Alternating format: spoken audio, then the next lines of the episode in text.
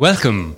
You listen to Utopia 3, a conversation with those who think, make, and struggle for human rights every day in their own way. Our guest today is Lebanese activist Perla Joe Maalouli. This revolution, you can never tell me did it fail or did it uh, succeed. You can tell me how did it change, how did it modify, how did it affect on every single layer and aspect.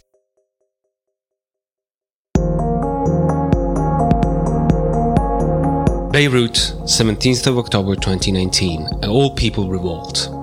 To the political seraglio in power since 1990, the day the last civil war ended, a Lebanese generation cries its exasperation and fatigue of miserable salaries, worsening social conditions, the piling up of underpaid jobs. Lebanese people has lost any faith and hope this establishment will ever change a thing. Poor people remain poor. Inequalities rise and rise and under the government of Prime Minister Saad Hariri, new taxes are promulgated on fuel, tobacco, and even online calls using applications like WhatsApp. Something breaks loose on 17 October 2019. The building of patient citizens erected over the years suddenly collapses. Lebanese people had had enough of corruptions, of broken promises, of rotting infrastructures and services, and of a stratospheric public deficit. They protest in the streets, thousands of them. They gather in Martyrs Square, in the heart of the capital, or in front of the headquarters of the central bank. For many days and weeks, when eventually the central power accepts to change some of its policies, when it accepts to check the dilapidation and waste of privatized public services and promises to help the most needy, the protesters promise that they will continue the revolution up until it will turn into a victory.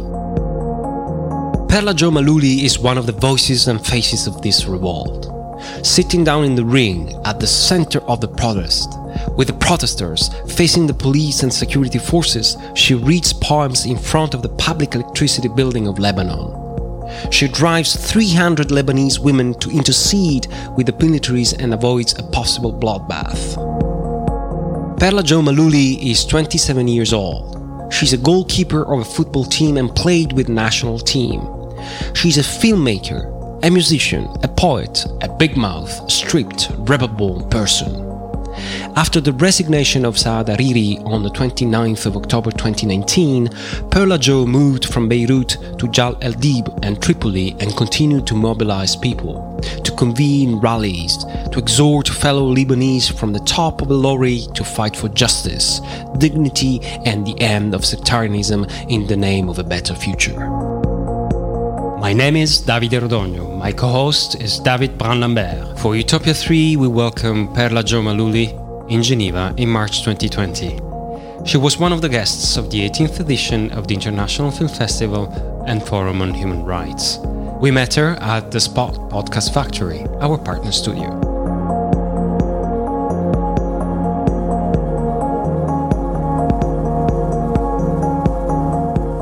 Perla Joe Maalouli, bonjour. Hello. Bonjour. How are you? I'm great. How are you? Glad to have you at the, uh, the Spot Podcast Factory. That's the name of the place. Yeah. Amazing. It's good to be here. Uh, first question is a ritual question here. What does it mean to have rights? That's a good question to start with. Uh, to have rights we all we need to have rights today because we've been deprived from them for so long so we scream for them. Uh, but we are born with all the rights in the world because we are born free. And then you have the society that uh, implies on you restrictions and it implies on you uh, injustice. And this is when you start demanding your liberty your rights your because you don't have them. It's when you lack them that you start requesting them. Uh, it is very important to keep to, for, to keep the value of human rights, basically, uh, because we have lost the sense of humanity in the last couple of years. We have forgot what it means to listen to each other. To we have changed and diverted the definition of love. Uh, we haven't been taking care of our planet. We haven't been taking care of the air we're breathing. We haven't been taking care of ourselves, our mental health, our physical state. Uh, this is all part of having your rights as a human being of survival. You shouldn't be in the survival mode, and this is what it is to have your rights. You play football. I played football. played I had an injury and stopped. And you were goalkeeper. I was one of the best goalkeeper for three three years in the rows in Lebanon. Ten years playing in Beirut, and I played for the national team for a while. So, who is your favorite female and, me- and male goalkeeper? I never watched female football. Okay. So, male, male goalkeeper. Uh, Iker Casillas. Why Casillas? He's so pretty. Come on. He wa he wa uh, he used to make me feel safe and trustworthy. I did, and you know, when you have this uh, uh, protege who's uh, and you feel like whenever there's someone coming through the offense, you know that you're in good hands. He used to make me feel that way, and he used to have some art in his way of playing. It wasn't only techniques; it was also impulse. It was also emotions on the. And also, he was not a giant. No, He was relatively small for, Yeah. for a goalkeeper, which it it was a brave. He was a very brave goalkeeper and very fierce. So, uh, are these reasons that uh, that explain why you I, why you liked him in the first place, and why perhaps these tell us uh, something about you? Because I mean, if we think about sport and football, of the eleven players on the ground, uh, there's one of them who is different from all the others. Is the goalkeeper. Yes. So, is this something that tell us something about who you are in life? I'm gonna tell you a little story about that. So basically, I went to Serbia to play a futsal championship with the university teams, and uh, at a certain we won. My university won, and we won in penalties. So I was on the goal by the end of it, and it was the most adrenaline I've had in my life until the revolution. At a certain point, I was being really harassed and discriminated online through the revolution, and uh, I remember one of the players of the American University, she wrote, "We remember that this girl, when she stands in front of her net, she saves it and protects it as if there is no tomorrow. We can only imagine what she's willing to do for her country." Uh, so this is what's been happening. I believe that everything is related today. It's very interesting. And of course, about being a goalkeeper is also a certain solitude. I believe in the power of individualism as well as the power of a collective. They're both as equal as each other, I believe. So alone, a goalkeeper cannot do anything without a good defense and a good offense and a good mid. And at the same time, without the goalkeeper, you cannot do anything. So uh, this person has to be focused on himself and on his well-being and on his state. And you really need to stay completely focused as a goalkeeper. Like your eye even though they try to take your eye off the ball you cannot not for a millisecond because that millisecond can cause you everything at the same time it's really important your team member it's a, a team it's a team uh, game by the end of the day. It's, it's you cannot do it alone. Today we see the power of uh, diversity and solidarity in, in everything that's happening. And through football you have diversity and you have solidarity because you have to come together or else you will not achieve anything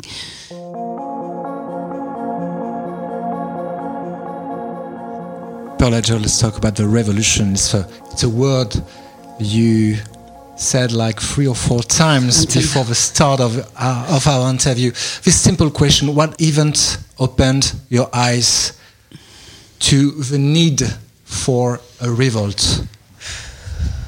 this uh, so many things so many things i i i was half halfway through the revolution i opened i used to write ever since i was a kid poetry mostly and uh, i saw that even through my school years the years where we had a lot of assassinations in lebanon i used to write how much we need something a change to happen how much we need to be living within different spects how much we deserve as citizens to actually uh, not be that anxious all the time Uh, I got a phone call from my mother today. They they're going down. They can't find bread. Uh, uh, they go down to the gas station every day they're in survivor mode.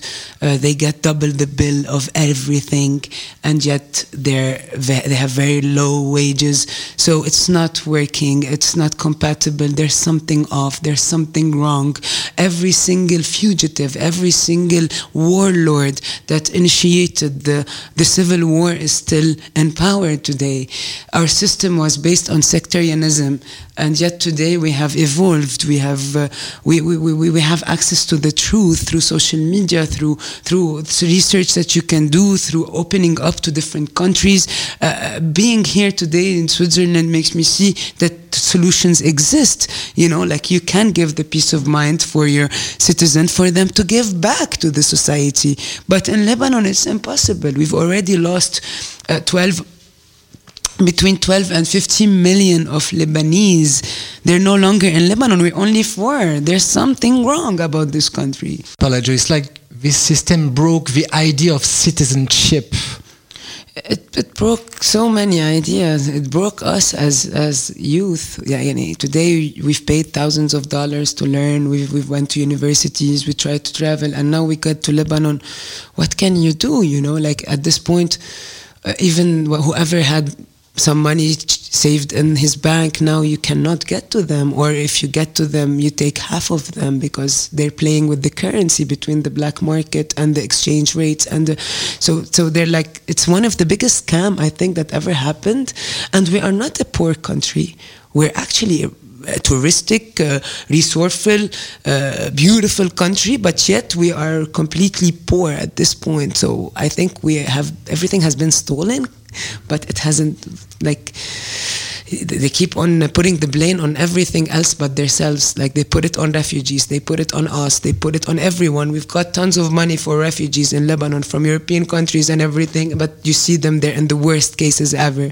They're, they're halfway not registered. They don't. Uh, I'm not defending anything because everything has a positive and a negative aspect, and I believe that this match. But our politicians, they're not taking responsibility. They keep on throwing the the, the blame game on everybody else but them you know and if you see the biggest problem we have that wh- how do people receive information today it's through TV stations, especially the elder generation, like we hold more maybe social media, but the elder generation, like my parents, they watch TV all day.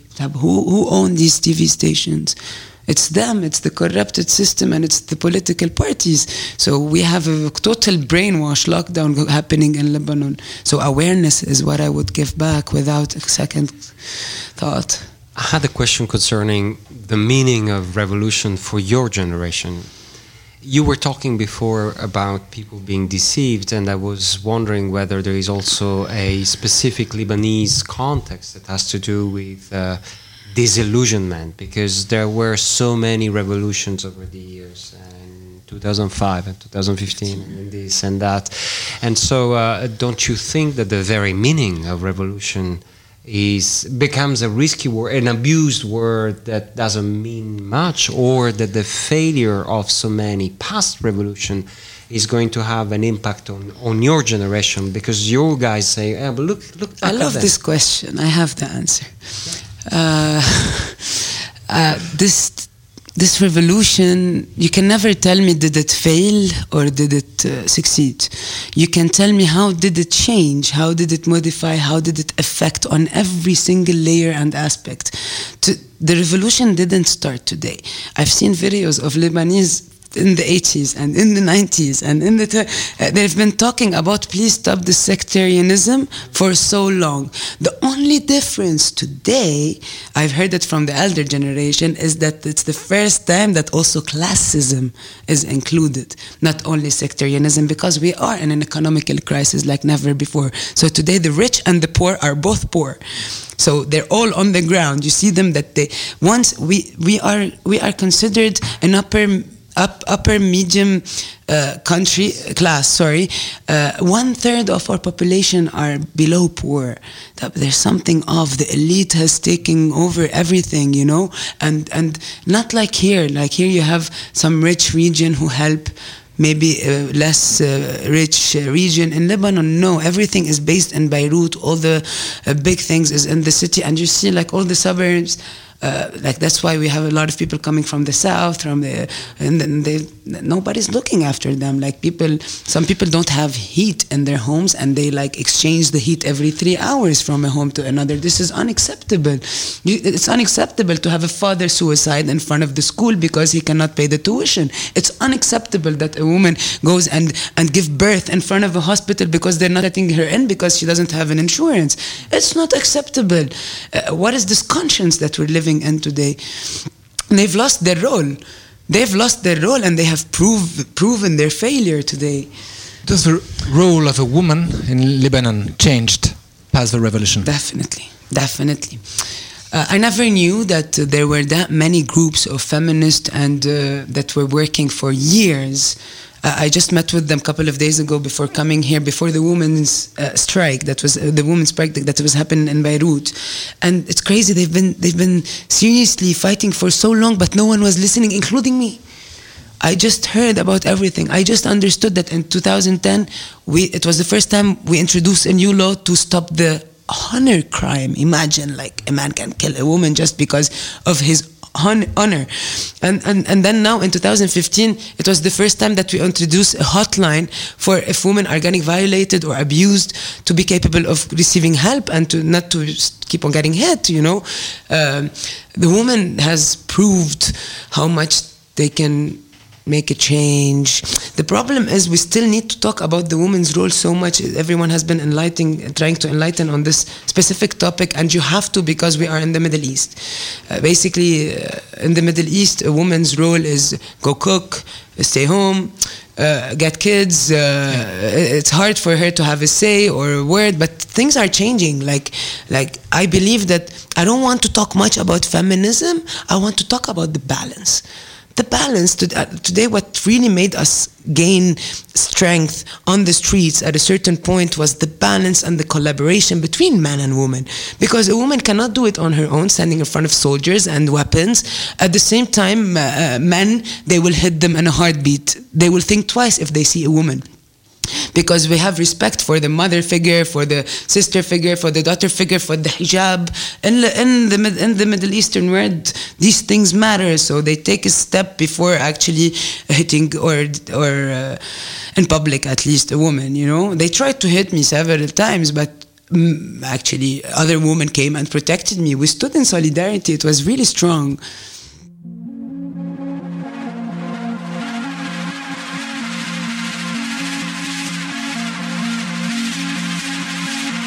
This, does this, the street um, give you a taste of the reality of the revolution, and to what extent this remains uh, uh, or gives you the illusion of a revolution?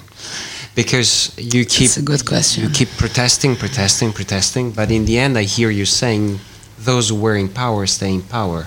So maybe they let you do these things so that in a way, you know, you just go protest. But the thing is that I'm not a, I'm not a politician nor an economist nor a lawyer. I'm just an artist who went down to the street. And at first, I just, just like I told you through the football, the game, I had the biggest adrenaline and we had so much hope and we had seriously more than one one quarter of the population went down in the first month that was a million plus we were, and and then you felt like it's possible you know things are gonna change now drastically directly. But then I, you understand that just like corruption took 30 years to come together to that big scam the change won't happen in a day or two. It's gonna give it at least at least 10% of its time, three years. Give it at least an election. Give it at least, uh, like, unless we're going to, we want a bloodshed, things are not going to come through a miracle. We're not going to get weapons from outside to fight this system. It's not, I'm not willing to die for this, you know, like, but we are willing to maybe not play their game because they have a certain game these politicians and they've been in it for so long and we're not as good as, as good. And we've seen it. The second we, violence started they started shooting rubber bullets. We have blind people today.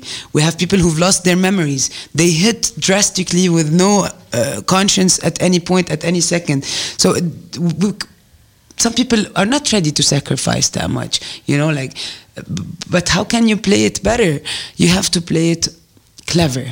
You have to play on a different field. So I'm here today. I'm meeting the diaspora. I'm gonna see how we can align. How can we can uh, put a, a long-term plan to maybe create a shadow government or maybe a shadow banking system, or how can we help the economical crisis today by getting med- medicines? And we have 12 million Lebanese, as I said, abroad. Imagine one of them come and put pressure. And it's awareness plus a peaceful change. Yeah. But what if this is not enough? But I'm someone, someone, I'm pushing you. Someone has to do the violence. Huh? I'm not against violence. I'm just saying I cannot do it. Mm. But someone has to do it because you're not dealing with normal people. You're dealing with militias by the end of the day, and they're capable and they they don't think twice before hitting someone or shooting someone or throwing an expired tear gas. You know. Uh, uh, this, but I, something else that we can do, which is very crucial, I believe, is international pressure because all you have today is the public opinion by the end of the day. I can sit and scream in my room all day long. No one will listen. Let me put it on instagram. 6000 will listen. Then let me come uh, to tv5 and put it uh, 20000 well, i don't know. You know like the public opinion is everything. It can divert everything. And the international pressure because uh, they can actually put pressure on our government but we can't. You know like uh, because they are dependent of international policies. By government push pressure, sorry, on you? They try to hurt you? Yeah, definitely. You personally? Definitely. Uh, I was sent for interrogation. Uh, they came to my parents' house. Uh, I've been sent a lot of threat, a lot of harassment. Uh, but uh, the support and the love was much bigger than that. I didn't even have to answer to any of that. People were answering, and it was overwhelming.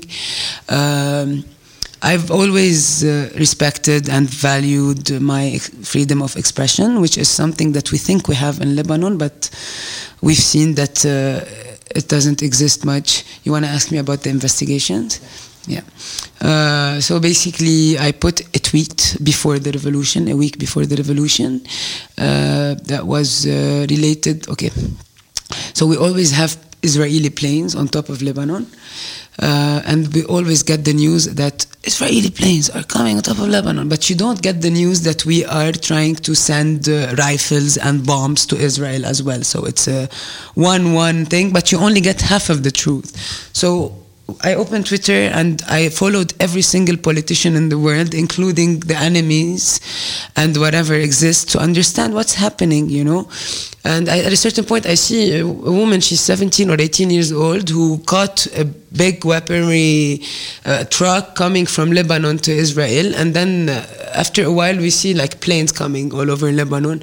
Then I write on the post that some people don't want war. Some people just want to coexist and live in peace. Some people just want to love and create. And I put a flower. Now, halfway through the revolution, they do have uh, a cyber military. This is for sure. We've seen it, and it's very aggressive and offensive. And at a certain point, they did dig into my post and my previous uh, uh, statements. And uh, suddenly, I see my picture and the statement uh, on twi- on uh, one of the biggest local TVs, saying like, "We don't know if this is Perla really, or if someone wrote this, but we expect Perla to declare if this is her or not." So they put me in a situation to either say, yes, I did this, so I'm a criminal because you're not allowed to actually get in touch with such topics, or I have to lie, which I don't do, and say, no, it wasn't me, someone created this, and uh, I don't want to lie. I don't, I, I don't have to lie.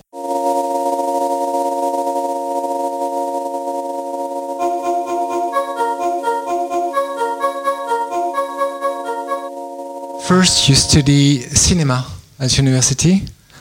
You did um, a short, a short movie. Yeah.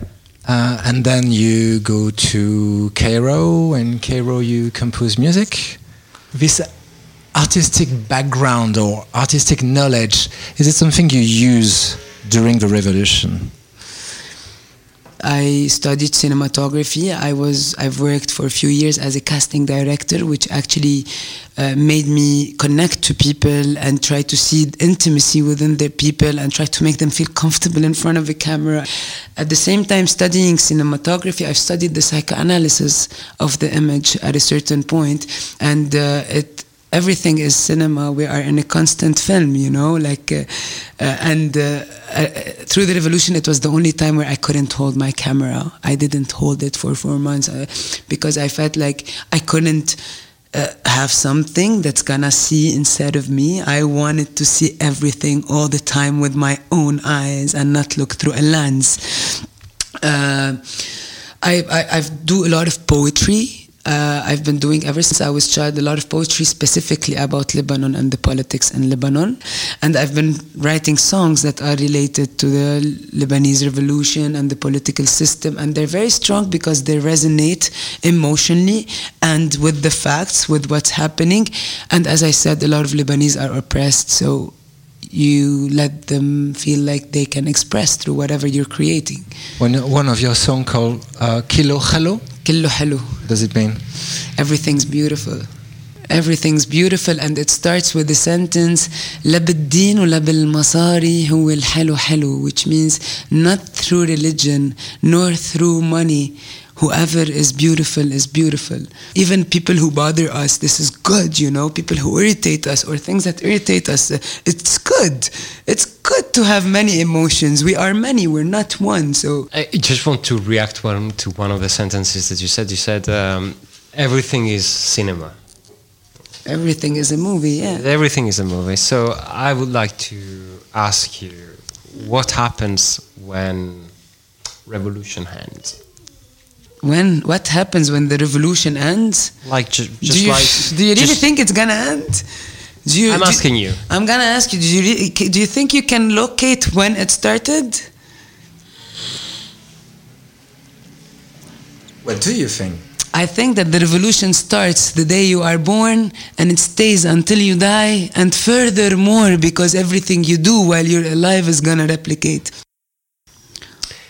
Okay, we have a final comment or question. Uh, We would like you to engage with this uh, work of art uh, of uh, Martial Mingam called Trame, which is a, Universal Declaration of Human Rights, 1948, which has been shredded using, you know, regular administrative paper and then into, intertwined once again.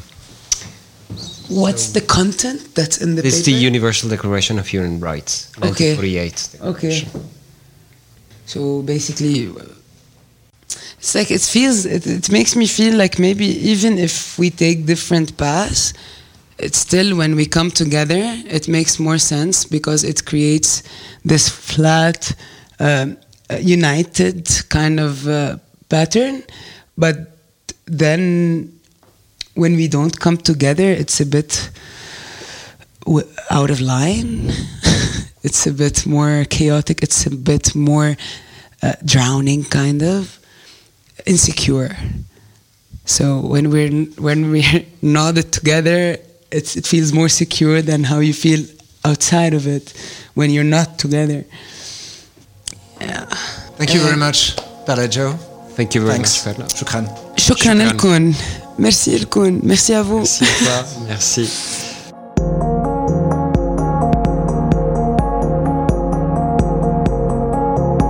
You were listening to Utopia 3, a podcast produced by David Rodogno, David Brun-Lambert, Martial Mingam, Julie Noyel, and Julien Mabel. Today, our guest was Perla Joe Maalouli.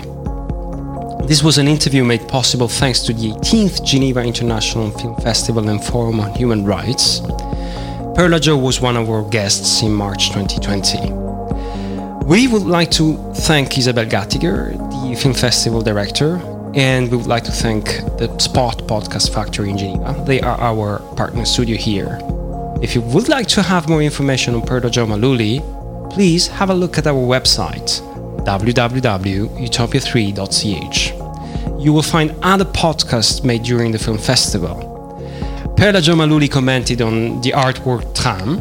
If you would like to have more information on it, you will find on our website as well. And if you enjoyed this program, we would like to invite you to leave us 5 star please on iTunes or any other podcast platform. See you soon for another episode of Utopia 3.